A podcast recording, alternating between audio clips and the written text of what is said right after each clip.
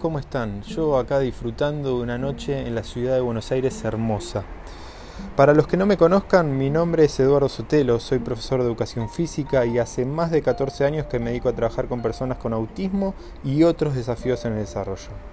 Hoy en Historias en Juego les traigo El Recreo de Juani, una historia que habla sobre los desafíos en la comunicación que muchas veces tienen nuestros niños y niñas y cómo a veces la inclusión está en el gesto más imperceptible de cada chico. Espero que les guste.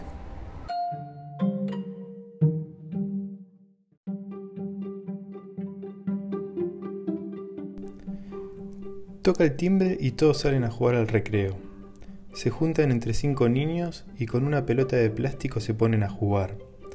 Sí, juegan a la pelota. Todos ríen y se divierten.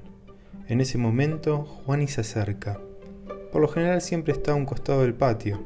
Es raro, nunca lo había visto hacer eso antes. Se queda mirando fijamente a los chicos. Sus ojos y el movimiento de su cuerpo delatan sus intenciones. Quiere entrar a jugar, pero no lo puede expresar en palabras. De repente, uno de los chicos le dice, Juani, vení, metete. Dale. A Juani se le transforma la cara, sonríe y entra por primera vez, feliz.